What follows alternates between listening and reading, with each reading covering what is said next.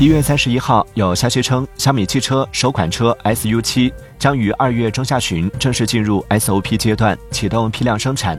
据悉，三月产量计划在两千辆左右，并且有望在二零二四年中完成产能爬坡，七月产量可达万辆以上。对此，小米汽车方面暂未作出回应。